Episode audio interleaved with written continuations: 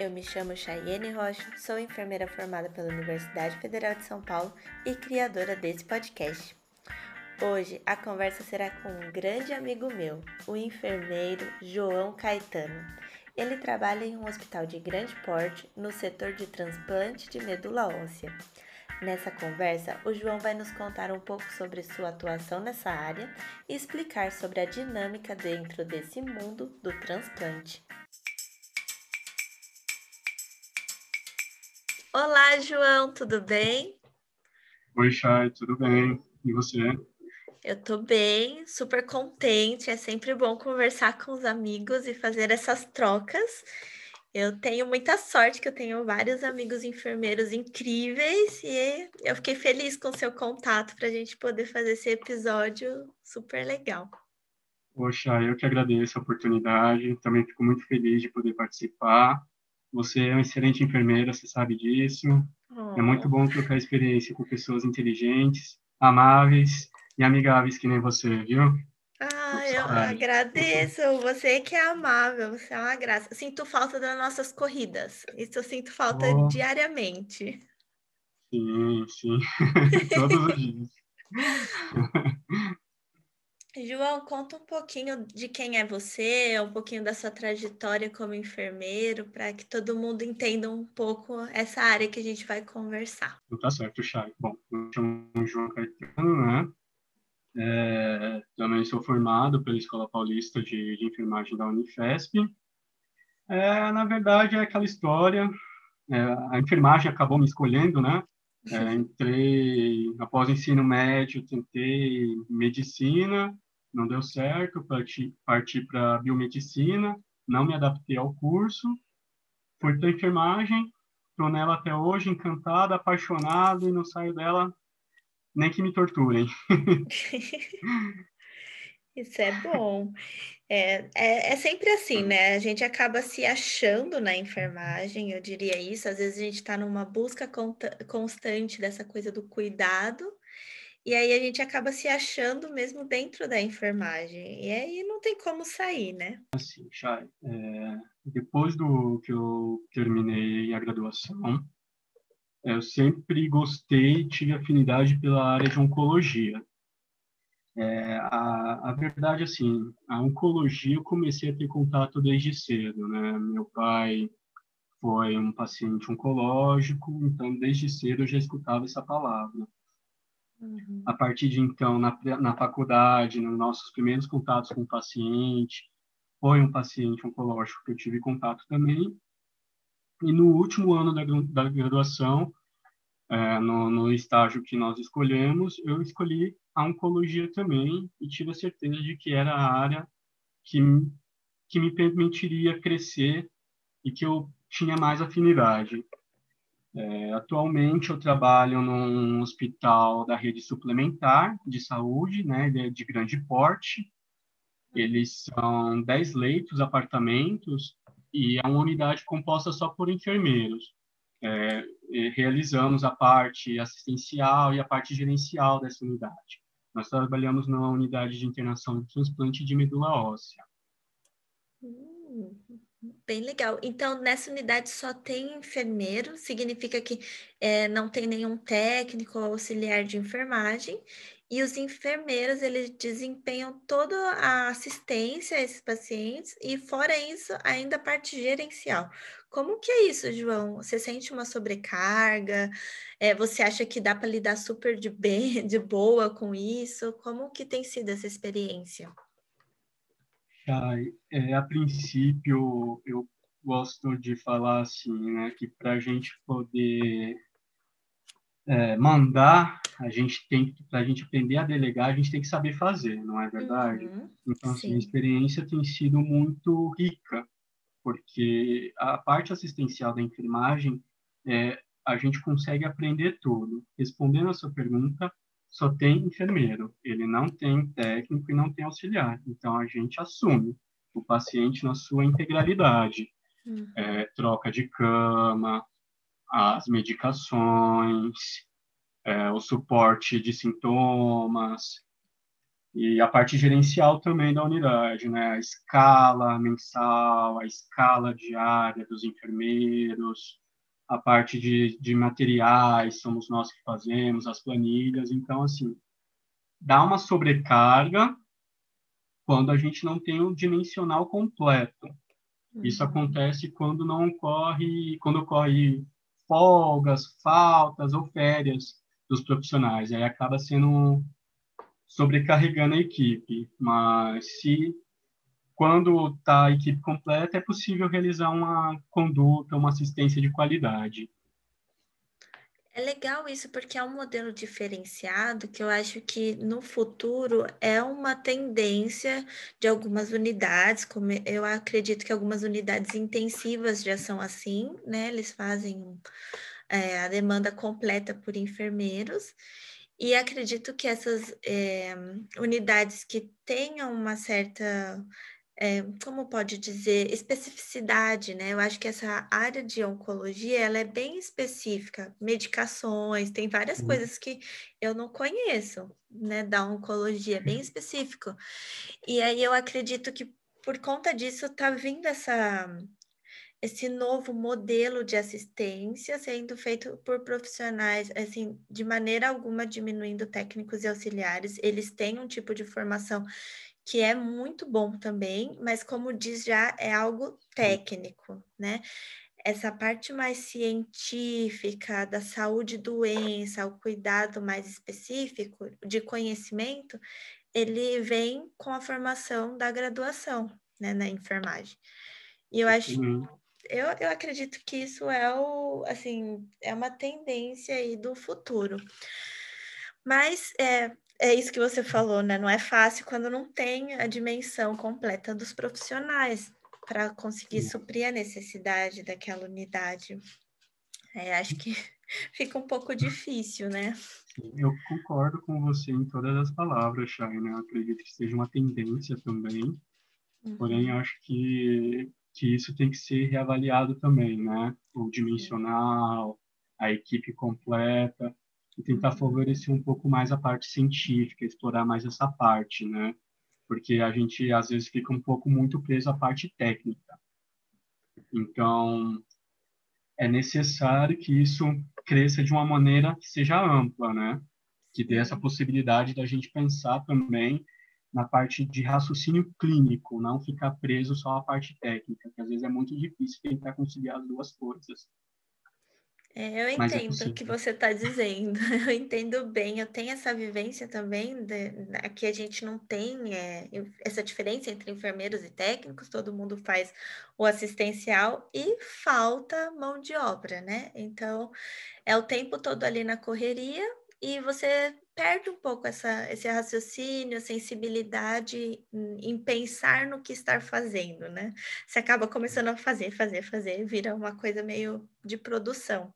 Chega. Exatamente. É, é triste, mas, mas faz.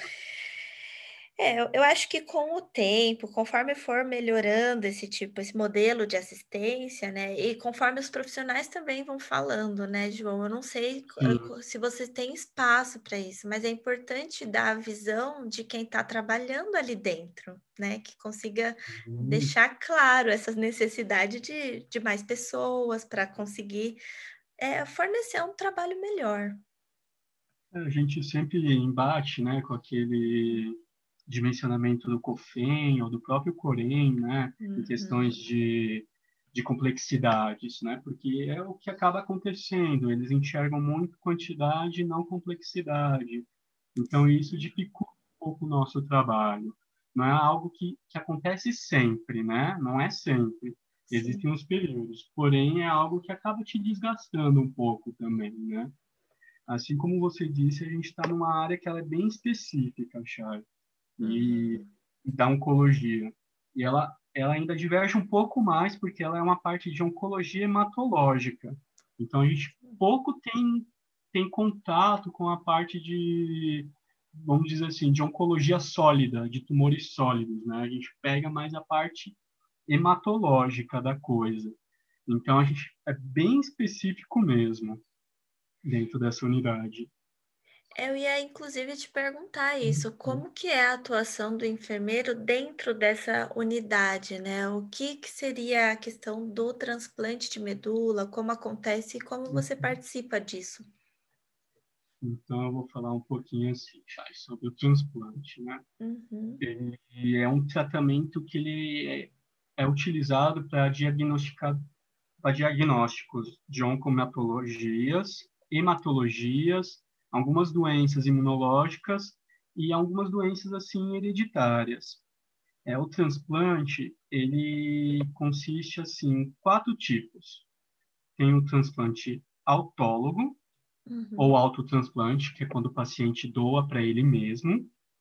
Tem o transplante alogênico, que aí acontece o doador. Aí o alogênico você tem o alogênico aparentado, que é quando você recebe o transplante de uma de um parente, que pode ser pai, avô, irmão ou primo, e tem o transplante não aparent, alogênico não aparentado, que é quando buscam pessoas que têm compatibilidade com a sua medula. Então existe um banco de, de transplantes, né? Existe o Redome, que é o Banco Nacional, e tem um banco internacional que eu não lembro qual é a sigla, mas as pessoas buscam nesse banco quando é não aparentado. E existe também o transplante singênico, que é quando ocorre de gêmeos idênticos, uhum. univitelinos, e existe também o transplante de cordão umbilical. Que são é, que, a, que eles recolhem o cordão umbilical após o parto e criam, preservam esse cordão. É, o transplante, Chay, ele acontece assim também é, em algumas fases, né? Existem algumas fases que, que, que classificam e para a gente poder entender todo esse processo da atuação da enfermagem, eu tenho que falar um pouquinho dele. Uhum, ótimo, é... porque eu não conheço, vai ser maravilhoso entender um pouquinho. Então tá jóia. É, para a gente entender um pouco né, do, do transplante, o paciente, a gente tem que entender qual, qual é o diagnóstico dele, o diferencial dele, o que, que acontece. É, antes de, de, ser transplantado, ele, esses pacientes eles passam por algumas avaliações. É, existe a parte ambulatorial, depois a parte de internação e o pós-transplante eles acompanham ambulatorialmente também. A pré-fase do transplante, o paciente ele é avaliado com a equipe multiprofissional, enfermeiro, psicólogo e o médico. São solicitados alguns exames, que é o exame de HLA, o hemograma, a parte bioquímica, algumas sorologias, urina, é, eletrocardiograma, eco, ecocardiograma, e depende de tudo isso, né? Dessa, desses exames. Então, para poder realizar o transplante, é, eles fazem toda essa avaliação é, e encaminha para a gente. Uhum. Então, após a identificação da doença, a gente acompanha as fases do transplante. Quais são essas fases?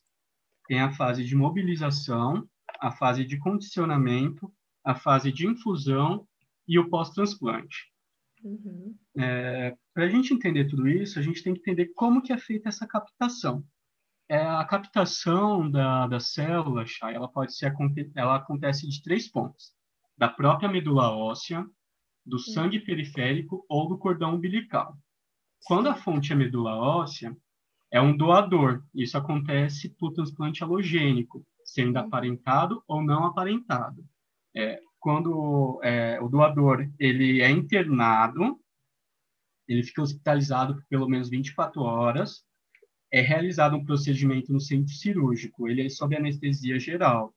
Então, o doador ele é posicionado em decúbito ventral, uhum. ele recebe múltiplas punções na crista ilíaca posterior e é aspirado essa medula em grande volume para poder ser realizado o transplante.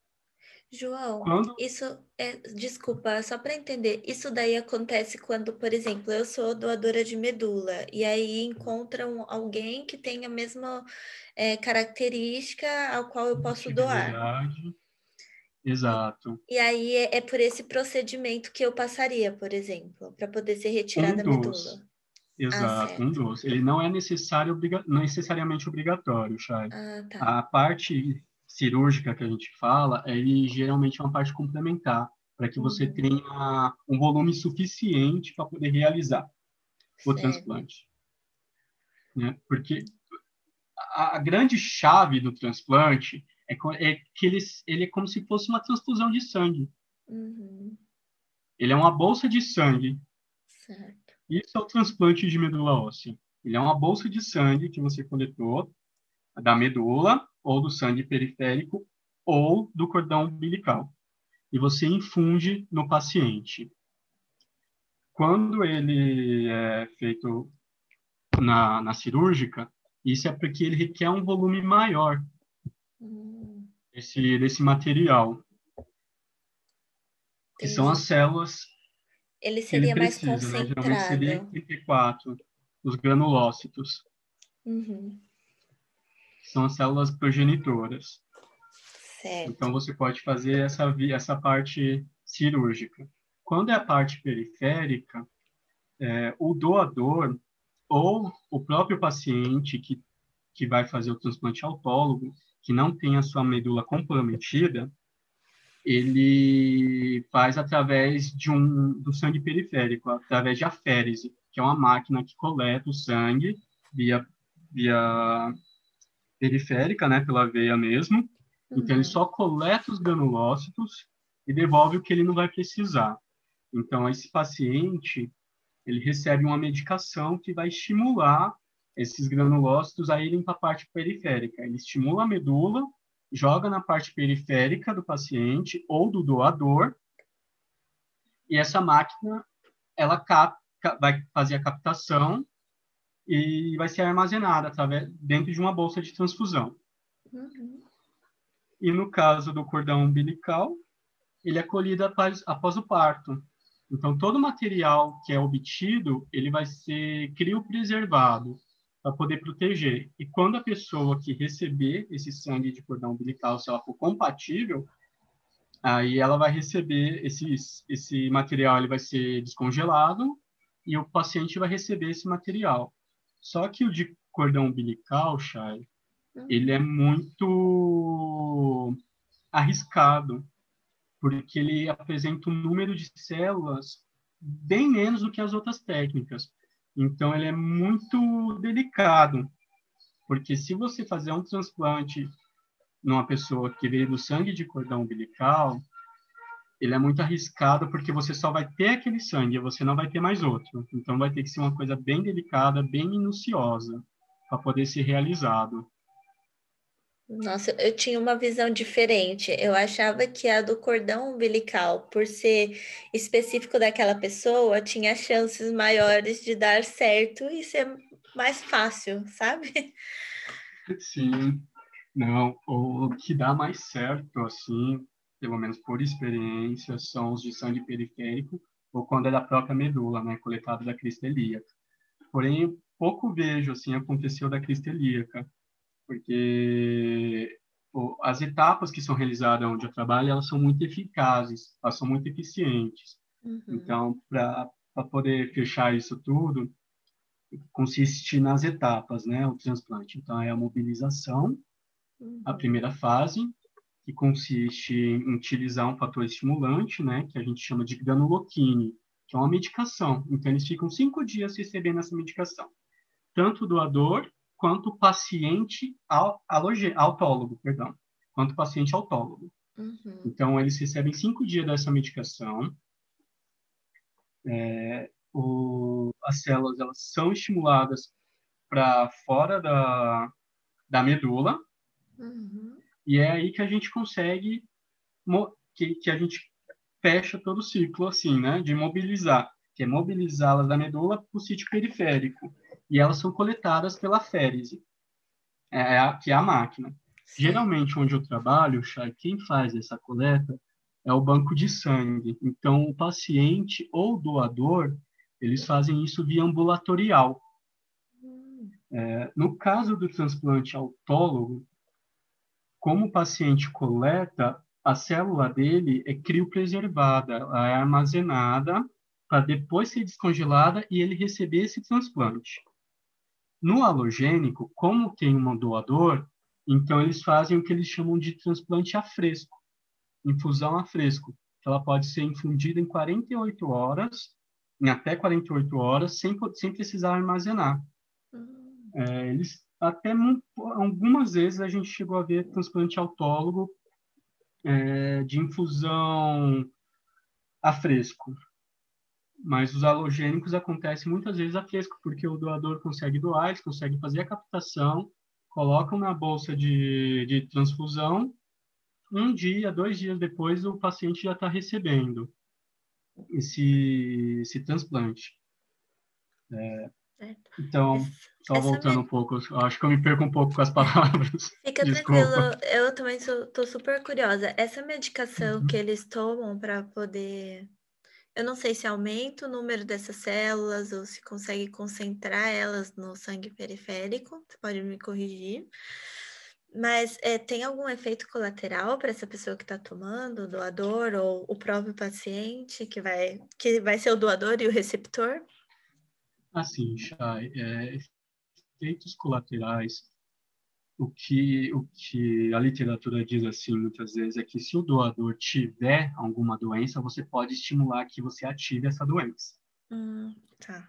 Né? Então, acho que o mais perigoso é esse. Não vou dizer que é algo que aconteça sempre, porque não é, não é. Uhum, sim. Né? Mas, tanto para o paciente quanto para o doador quanto ele, ele aumenta o quantitativo, né? A, a, função dessa, dessa medicação é aumentar o quantitativo de células-tronco, ele aumenta o volume, né? Ele aumenta a quantidade e ele também libera ele para a corrente sanguínea. Essa é a função dele. Certo. Desse, dessa medicação. Uhum. A gente fala que é um fator estimulante de colônia granulócitos. Uhum. Certo. Aí depois dessa. É, é, tem todo esse contexto, né? Tem toda essa. É, é, um pouco complicado. A gente fica um pouco assustado também quando, quando fala em, em efeitos colaterais, né? É, porque quem vai acompanhar Mas... é quem vai estar tá administrando essa medicação, mesmo que seja lá no laboratório, imagino que tenha enfermeiros lá também que faz esse acompanhamento, né? A pessoa que está recebendo, quanto tempo está recebendo, se está sentindo alguma coisa. Então a gente já fica com aquele, né, aquele pé atrás. Como que vai ser isso para essa pessoa que está tendo essa mobilização?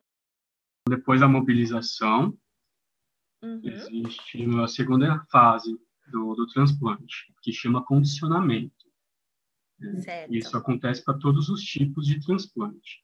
O, uhum. o condicionamento ele é, ele consiste em uma quimioterapia em alta dose, ele dura em torno de 4 a 7 dias, dependendo do protocolo de quimioterapia que esse paciente vai receber.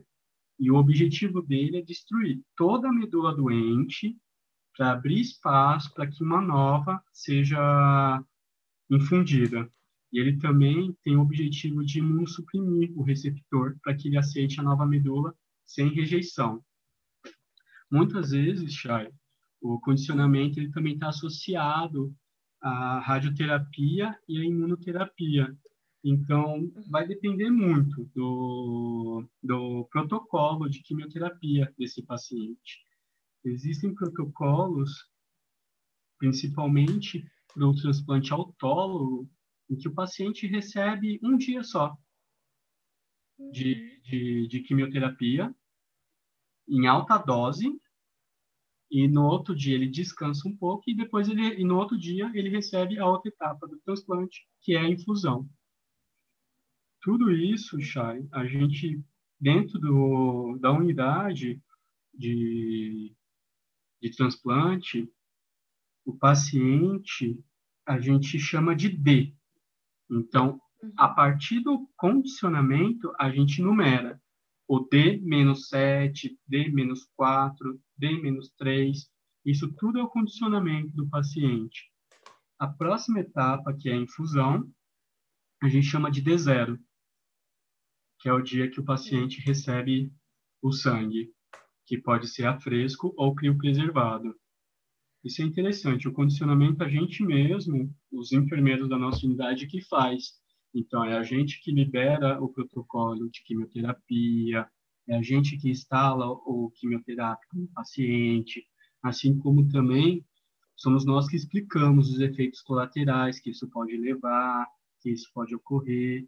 Os pacientes, é, existem um protocolo que eles têm que chupar picolé.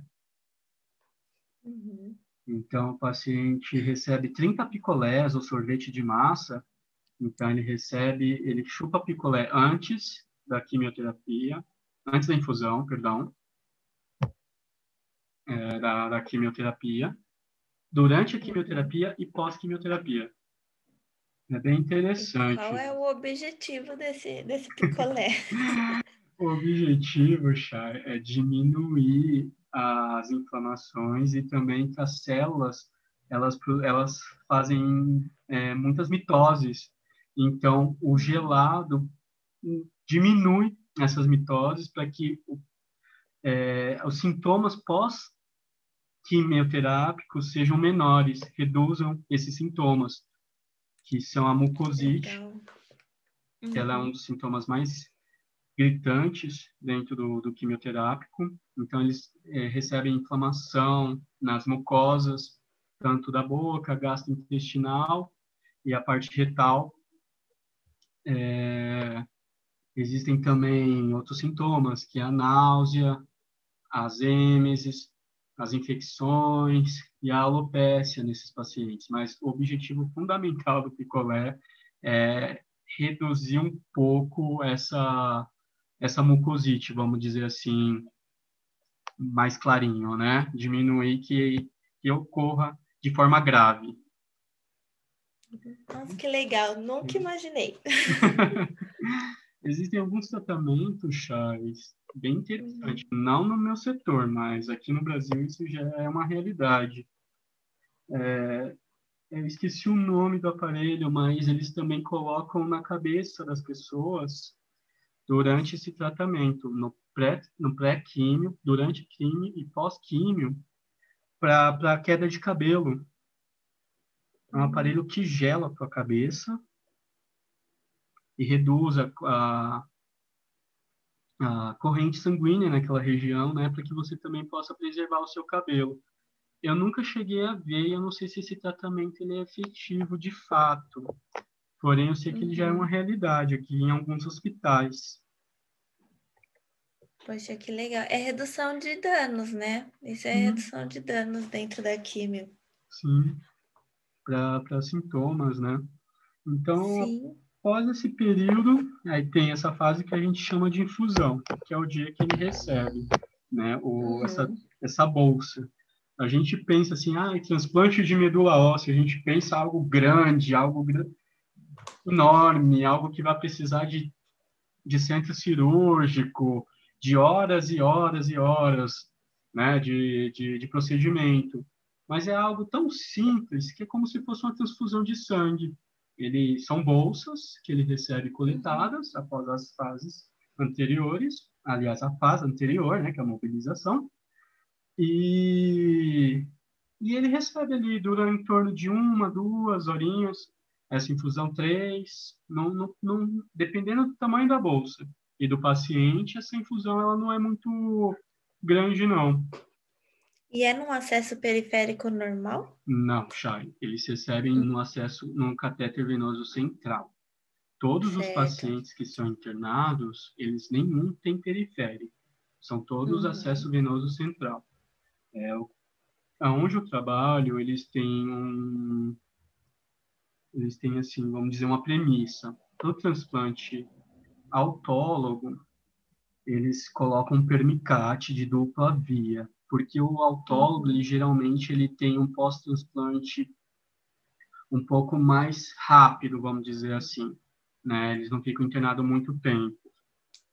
E o halogênico, eles instalam um catéter venoso central do tipo Hickman, que ele tem três vias.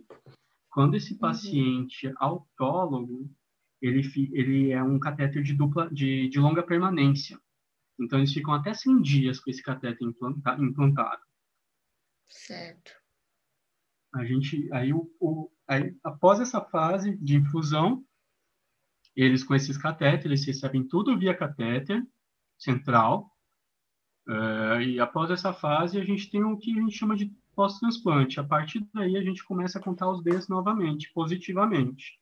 Então, D mais um, D mais dois, D mais três. Eles têm a característica, Chay, de até pelo menos assim, a parte do D mais cinco, eles aplasiarem. A fase de aplasia é quando eles estão zerados de neutrófilos, de leucócitos, é, a, medo, é, a parte hematológica, né? A parte de, de HB começa a cair também, então eles começam a receber muitas transfusões de sangue, plaquetas também, porque como você zerou toda a medula, então eles não têm células progenitoras para poder produzir HB, plaqueta, leucócitos, então faz toda essa parte até mais ou menos D mais 5, D mais 7. E a gente acompanha os pacientes assim, essa parte. Então, é uma parte bem crítica do tratamento. É a parte que os pacientes apresentam mais sintomas, a mucosite está mais intensa, a náusea, o vômito está mais intenso, diarreias. É a parte mais crítica do tratamento do, do, do paciente. E também a parte que ele está mais vulnerável a infecções. Então, uhum. Eles já entram com medicações profiláticas dentro disso tudo. É, no transplante, tanto no autólogo como no halogênico. Então, já entra com antibiótico, com antiviral, com imunossupressor. O imunossupressor ele é mais utilizado no autólogo do que no, perdão, ele é mais utilizado no halogênico do que no autólogo. Uhum. Então, a gente é, acompanha por... toda essa fase do, do paciente. É, então, esse, é, o halogênico, ele tem mais chance de desenvolver uma certa, é, como que chama? Quando não é rejeição. é aceito? Rejeição. Esse, ele tem a chance maior de rejeição? Sim. Uh, uhum. ele, o pós-transplante, do halogênico, ele tem, tem algumas chances, né? Eu não sei dizer em números, mas de receber rejeições. Então, o, o, paciente, ele fica imunodeprimido por uma boa parte do tratamento. Eles recebem imunossupressores, pode ser timoglobulina, existe a medicação que chama ciclosporina também, ou tacrolimus, que muitos tumores, é, transplantes sólidos também, né? de órgãos, uhum. eles usam tacolimos. Então, pode acontecer sim de, de acontecer uma rejeição, mas isso geralmente pode ocorrer assim numa fase tardia, que a gente chama, um pós-transplante tardio. É, dentro disso tudo, a gente acompanha o paciente, eles ficam internados aproximadamente uns 20 dias, dependendo do tipo de transplante. O transplante autólogo, Chay, ele tem uhum. o que a gente uhum. chama de pega ou enxertia, que é quando a medula pegou em torno do D mais 10. Então, a partir do D mais 10, a medula já começa a produzir o, a sua parte hematológica por, ele, por ela mesma, vamos dizer assim. Algumas vezes é, eles recebem novamente o granuloquine, né, a partir do D mais 5, D mais 6, para poder estimular essa pega ou enxertia, que a gente chama. Então, o autólogo, ele está em torno do D mais, 3, D mais 10, D mais 13. O halogênico, ele já demora um pouco mais. Ele está entre o D mais 13 e D mais 16, essa, essa pega. E é a partir daí que o paciente começa a melhorar. Então, a gente considera a pega, Chay, é, avaliando a sua parte hematológica. Quando os neutrófilos estão acima de 500 milímetros cúbicos e a parte de plaquetas quando ela está acima de 20 mil plaquetas por milímetros cúbicos também, pelo menos três dias. Então, a gente já considera a enxertia desse paciente. O que é legal lá dentro do nosso TNO é que quando o paciente tem a pega, o pessoal canta um parabéns, leva um bolo Então, é como se fosse uma nova vida, um novo momento para esse paciente. É bem legal. É um renascer, né? Sim. Porque é aquela é o câncer, né? Você não quando Sim. você descobre que você tem um diagnóstico de câncer, você não sabe o que esperar depois. Aí vem um tratamento, né, que é a químio, medicações, aí o transplante finalmente, aquela esperança de realmente cura. Sim. E aí, quando sai, nossa, deve ser muito emocionante. Você já, você já deve ter vivenciado alguns, né? Algumas pegas que deram certo. Como que foi para você como enfermeiro esse processo? Você acompanhou todo, né? Sim. É, Chá, é muito gratificante ver todo esse processo, né? E você acompanhar essa fase do, do paciente desde a primeira quimio, porque você é você que explica, é você que está do lado, é você que, que interage, que, que fala quais são os defeitos naquele momento, porque apesar de ele ter passado por um processo pré-transplante, eles chegam cheios de dúvidas. Então, é você que está ali acompanhando, é você que está ali do lado, está segurando a mão. É muito gratificante você ver algo dando certo, porque é, é, apesar de eu falar assim, ah, são 10 dias para pegar, mas você ainda tem os, o processo da quimioterapia, né? Então, você uhum. coloca em média ali de 20 a 30 dias de internação para aquele paciente naquela unidade. E hoje, com Covid, a gente não consegue colocar um acompanhante né, dentro, então o paciente fica sozinho. É, então, mas assim, é muito gratificante quando você acompanha todo o processo, toda a fase, a parte que ele fica mal, e você consegue fazer isso melhorar. Você vê, assim, um sorriso, é um, é um renascer, como você diz, né? É, é um sorriso, é uma palavra, é um momento que, que ele desabafa, que ele te agradece, que você reconhece o seu trabalho, que você reconhece como enfermeiro que aquilo vale a pena.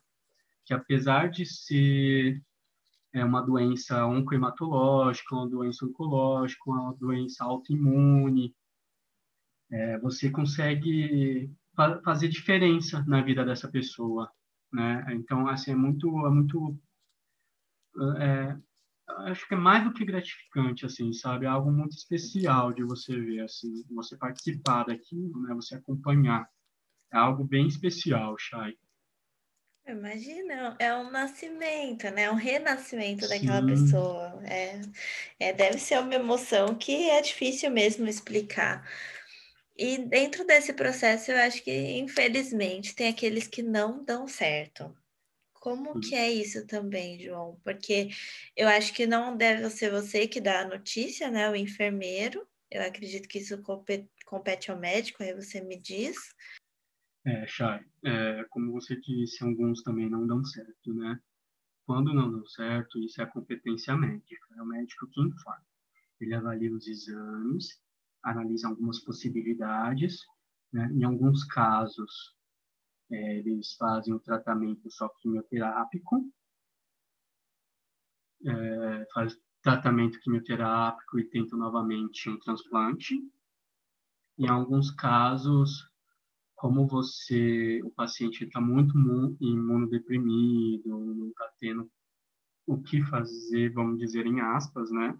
O seu sistema imunológico ele está bem delicado. É, o médico acaba informando e acaba partindo para medidas de conforto, né, para cuidados paliativos. Certo. Que é um forte também dentro da oncologia, né? Sim. Então, é competência médica, muitas vezes é o médico acompanhado do psicólogo e um familiar. E o paciente é. junto, né? Eles informam tudo nesse contexto que não é fácil. E aí eu acho que para você como profissional também deve ficar aquela um pouco de angústia em vista de toda aquela você forneceu as medicações, esteve ali ao lado uhum. dele, quando não dá certo, acho que a gente fica com aquela, né, aquela tristeza mesmo de é, é. sentimento de potência, né? A gente a gente acompanha uhum. assim. O que acontece lá, achar é a unidade. Ele é uma unidade específica só para transplante de medula óssea. Então, assim, uhum. é, é, ele faz o condicionamento só com a gente, a infusão e o pós-TMO. Em casos que o paciente complica, ou o paciente agrava, ou o paciente não tem enxertia, eles são transferidos de unidade, aí eles vão para a unidade de oncologia e hematologia, ou para a antiga unidade de transplante de medula que tinha nesse hospital, né? Uhum. Então eles vão para outra unidade, eles não ficam ali com a gente. Então assim a gente uhum. consegue acompanhar é, bem pouco, assim, né? Quando o paciente agrava, ele vai para a UTI. Tem uma UTI também específica para oncohematologia. Uhum. Ele vai uhum. para essa UTI e ele não volta para o nosso setor, porque ele é um setor diferenciado, ele é um setor que, que ele tem aquele sistema de pressão positiva, então ele tem um uhum. filtro EPA. Então, uma vez que o paciente sai de lá, ele não retorna. Certo. Para evitar qualquer tipo de infecção, né? qualquer tipo de, de, de risco para o paciente. Então, ele não retorna para a unidade. Então, quando acontece casos desse tipo, os pacientes eles são transferidos para as unidades de referência. A gente, o que a gente acompanha mesmo é, é só o processo do, do transplante, desde o do condicionamento até o pós-transplante, que, é, que é quando ele recebe sua alta. Mas em casos assim, eles vão para unidades específicas e tem um tratamento específico, direcionado. Mas, mas a gente fica bem bem fragilizado com isso tudo, né? É, um, é, um, é algo muito delicado até para nós profissionais, né? Chega a ser até uma limitação para a gente como enfermeiro, né? É, de, de, enxergar, de não poder, é, de ver o quão delicado é isso tudo, porque a gente vê o transplante algo como um, um renascimento, uma possibilidade, de dar uma oportunidade melhor para esse paciente, de dar uma qualidade de vida melhor para ele. Porém, quando acontece casos assim, a gente se sente também, né, fragilizado, limitado, e a gente vê o quanto isso é, acarreta dentro da nossa profissão, né, o quanto isso é, limita a gente como profissional também. A gente consegue conversar assim, né, o momento que, que a gente descobre que isso não, não vai ser mais viável ao paciente, né? Então, a equipe uhum. médica comunica, a equipe de enfermagem comunica a equipe de, de psicologia, a equipe de psiquiatria, a equipe de cuidados paliativos e muitas vezes a equipe de dor também. É, a gente consegue, assim, é, conversar com o paciente, tentar entender a angústia dele naquele momento, é, é algo que, que a gente também tem que treinar, né? A gente vê um, o, o quanto, às vezes, nós, como profissionais, somos despreparados para esse momento, né? Sim. Então, a gente tenta é, manejar da melhor forma possível. Quando a gente depara com, com um momento como esse, já, antes do paciente ser transferido para as unidades de referência, a gente senta, conversa, faz aquele papel da, da escutativa, muitas vezes eles, eles conseguem demonstrar né, aquele momento é, como, como aquela fase de frustração, eles pensam que muitas vezes, como, quando é um transplante autólogo, uhum. ele pensa que, que ele já não era para ter acontecido aquilo, que, que, ele, é, que ele é que ele não tinha uma condição legal para aquilo, ele mesmo vai se autoculpando, se autoflagelando com isso tudo. E quando é o transplante halogênico, isso acomete com, com um familiar ou doador. O doador acha que a medula dele que não foi boa o suficiente, se a medula dele que, que fez piorar a condição do paciente. Então, é algo bem delicado, assim, de, de lidar. Então, tem que ter uma equipe bem preparada, uma equipe bem eficiente para poder tratar de tudo isso. É, a gente acredita, assim, que a equipe de, de tanto a equipe de hemato, que é o que faz tudo isso, todo esse processo, junto com a equipe de paliativos, elas conseguem lidar, né, tentar lidar com tentar melhorar essa sobrevida do paciente, né? Se lidar, é, tentar dar uma, fornecer uma sobrevida a ele. Então, que seja levá-lo para casa, acompanhar junto com o home care, que seja ou dentro da unidade de referência lá da, da do hospital, para tentar dar um conforto melhor para ele, Chay. A gente tenta, a gente acredita que, que essa união, né, dessas equipes possa favorecer uma sobrevida melhor a esse paciente. Sem dúvidas, esse preparo é algo fundamental, porque é uma área muito delicada, né? Eu já uhum. conversei aqui com, com a Marcele do Paliativos, e assim, ela falou muito dessa questão de você se auto-preparar para poder lidar com essa situação. Então, não, não é nada simples. O que eu queria te perguntar, João, é se você fez alguma especialização para poder entrar nessa área, ou então, se foi seu primeiro contato, como que foi isso para quem está iniciando e vai para a área de, de oncologia, mais especificamente a questão do transplante, uma unidade tipo a sua. É, precisa de um preparo, um treinamento, ou então uma especialização? ou o que você indica por base da sua experiência? Chay, o que eles cobram é que você seja formado em oncologia ou oncohematologia. Existem uhum. algumas pós-graduações também em banco de sangue, mas só que assim, é bem, bem raro ter alguém com essa especialização.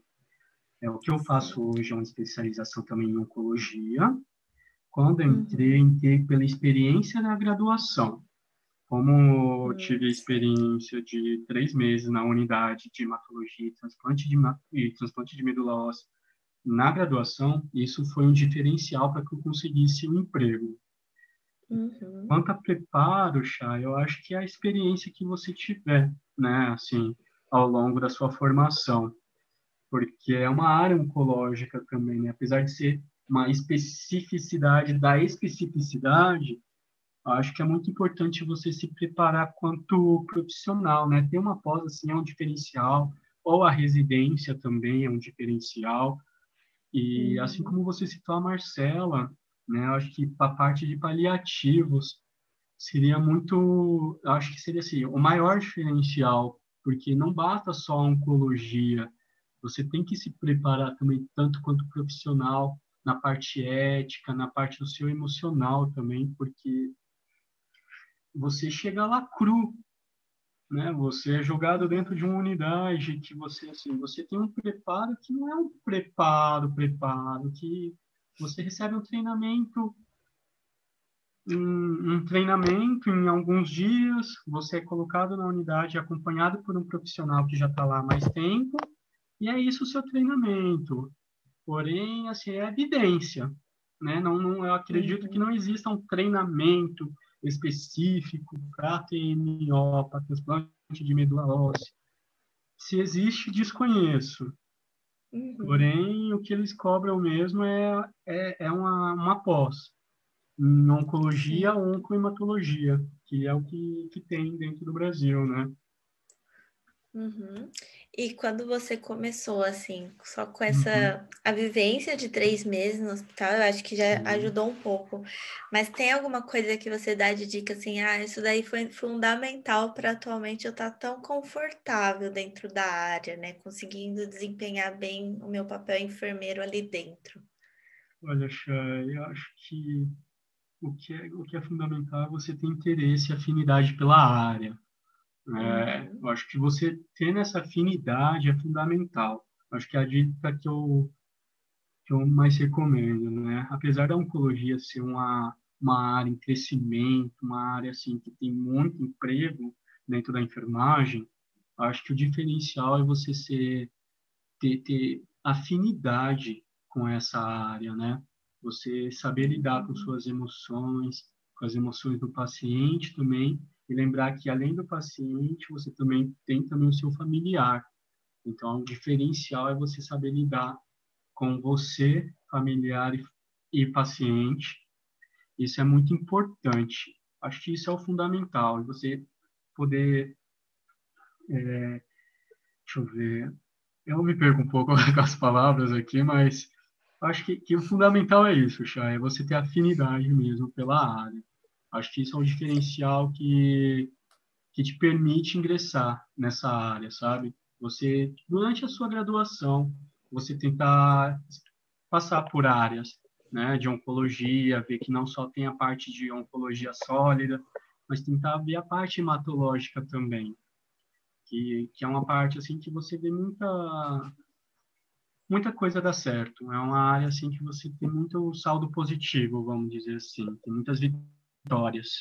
Então, você participar isso dentro da graduação é fundamental. E você ter a, a, afinidade pela área, você conhecer, você se interessar, buscar e compreender isso como um todo. Entender que isso é. tanto pode dar certo, como também pode dar errado. Acho que isso é um diferencial dentro da área, viu, Chay? Acho que isso é um pouco da enfermagem, né? Todas as áreas que você é, conseguir ter um pouquinho de vivência, empatia para aquela área, né? E você se identificar, né? Porque eu atualmente eu não me identifico na oncologia, e aí se me colocassem lá ia ser aquela tensão até eu conseguir ver, não, não quero, não consigo, ou então ah, aprendi, é, criou algum vínculo, né? Alguma coisa ali dentro da área. Mas o interesse é fundamental dentro da enfermagem, porque você pesquisa, você entende, aí as coisas vão ficando mais claras e você consegue se desenvolver. Eu acho que é isso também, um pouco. Sim, acho que compete a todas as áreas, assim, da enfermagem, né, Sim. né, Chay? Uhum. Essa, essa parte, assim, a gente tentar se identificar melhor com, que, com aquela área, se identificar com a gente mesmo, né? Uhum, sem dúvidas. Para poder entrar nisso. E tentar valorizar também né, a nossa categoria assim, profissional. Eu acho que, que é válido assim também, né? Sem dúvidas, não. A, a ideia do podcast é isso, né? Eu não sei quantas pessoas é, sabem que ali dentro de um tratamento quimioterápico são os enfermeiros que instalam as medicações, por exemplo, porque em filme a gente vê, né, médico, médico, médico. E, ou então, se você nunca teve um familiar que recebeu esse tratamento, né, você não sabe que tem muitos enfermeiros ali por trás de todo esse processo. É, é, é. então, é exatamente é. isso, Chá. É uma responsabilidade muito grande, né? uhum. né? Porque assim, a equipe de enfermagem, ela faz a checagem da quimioterapia, ela faz a liberação dos protocolos de quimioterapia e ela faz também a instalação desses quimioterápicos. Então, assim, é uma responsabilidade muito grande, porque é, é um momento que o paciente está bem vulnerável, ele está bem ansioso, ele, ele ele não está entendendo ainda, né, tudo o que está acontecendo. Então, assim, para nós enfermeiros, nós enfermeiros, é algo assim também muito grande, né? Eu chego a falar Sim. com uma responsabilidade muito grande, porque você é isso que você disse, né? A equipe médica, ela vai avaliar ali o, o qual é o ela vai definir qual é o melhor tratamento. Porém, quem é que está ali o tempo inteiro, que está acompanhando o tempo inteiro, que está segurando a mão o tempo inteiro, que está do lado, literalmente, o tempo inteiro, durante todo esse processo, é a equipe de enfermagem. Então, é, é, é algo, assim, muito grande, muito de muita responsabilidade para nós. Com certeza. Então, por isso que tem que valorizar. A classe precisa dessa união, né? Foi o que você falou. Porque é muita responsabilidade em várias áreas de atuação da enfermagem. E, e, assim, na oncologia, eu acho que não é uma atuação muito antiga dos enfermeiros, é um ganho que o enfermeiro tem tido ao decorrer dos anos, né? Essa, esse, esse ganho de responsabilidade é também Sim. a competência do enfermeiro em poder realizar todos esses processos com um paciente oncológico que é um paciente mais debilitado, né, que tem diversos riscos. Então, ai, João, eu adorei nossa conversa. De fato, muita coisa do que você falou eu não conhecia. Eu acho que ainda é uma área bem restrita para quem trabalha nela ou faz especialização, né? Esse processo todo de captação, né? A, a própria questão da medula, que assim, é um pouco ignorante a forma que eu imagino as coisas, né? Por, Não, por falta mesmo de buscar. Eu acho, eu acho super legal quando alguém que tem esse conhecimento, sabe, compartilha com muita segurança do que está falando. Assim, eu consigo, né? Eu já te conhecia, mas eu consigo ver esse enfermeiro autônomo, esse enfermeiro assim muito competente dentro do que faz. E só tenho como assim agradecer imensamente pelo seu tempo em compartilhar um pouquinho aqui dentro do podcast, que eu tenho certeza que tem outras pessoas que queiram né, ir para essa área e aí acaba abrindo um pouco né, a dimensão dessa área. Olha quanta coisa legal, olha quanta coisa você vai aprender para poder fazer, sabe? Então, assim, muito obrigada por participar. Imagina, Chay, eu que agradeço a oportunidade novamente. É, fico contente de poder compartilhar também. Fico contente que você tenha gostado. É. Com certeza, muito vai, vai chamar a atenção de muito mais gente, porque e que isso atraia, né? É, muitos enfermeiros assim também e outros profissionais da área também, técnicos, né? Os auxiliares uhum. também que são uhum. muito importantes e fundamentais para nós e que, que, eles se atraiam também a essa área, né? E que, que isso possa ser uma possibilidade, assim, chances maiores, né, de cura para muita gente que precisa. Que, que lá na frente, assim, seja algo bem melhor do que já é hoje. Com certeza, eu vou até aproveitar aqui no final do nosso podcast para falar para as pessoas, né? Façam uhum. seus cadastros, sejam doador de sangue e medula, uhum, né? Tanta gente precisa e a gente ah, acha que assim, a doação de órgãos já é um tabu, né? Você precisa avisar sua família uhum. E aí, mas o de medula, ele está mais próximo de você mesmo, né? Você tem autonomia de doar, de, de ir lá se cadastrar. Né? Exatamente, né? já existem os bancos de sangue específicos, né, em cada cidade, para poder fazer essa coleta, para poder colocar no banco de medula óssea, né? Então, assim, por favor, doem. É a doação de sangue normal. É como se fosse Exatamente. uma doação de sangue. É a mesma coisa. Para fazer o cadastro, é como se fosse um exame de sangue, mas se você for compatível com, com, com algum paciente, né, com alguém que precisa, é como se fosse uma doação de sangue. É uma doação de sangue, mas que você é, vai mudar a vida de uma pessoa, né? Exatamente. né? João, muito obrigada, muito, muito obrigada mesmo. Eu adorei. Sim. Ai, você é incrível. Continue aí nessa uhum. sua caminhada, que eu tenho certeza que a gente vai ouvir muito ainda João Caetano por aí. Opa, e Chayenne Rocha também, viu? obrigada, João. muito, muito obrigada. Viu? Eu que agradeço. Foi muito especial a conversa, viu? Obrigado mesmo. Obrigada e a gente encerra aqui. Até o próximo episódio.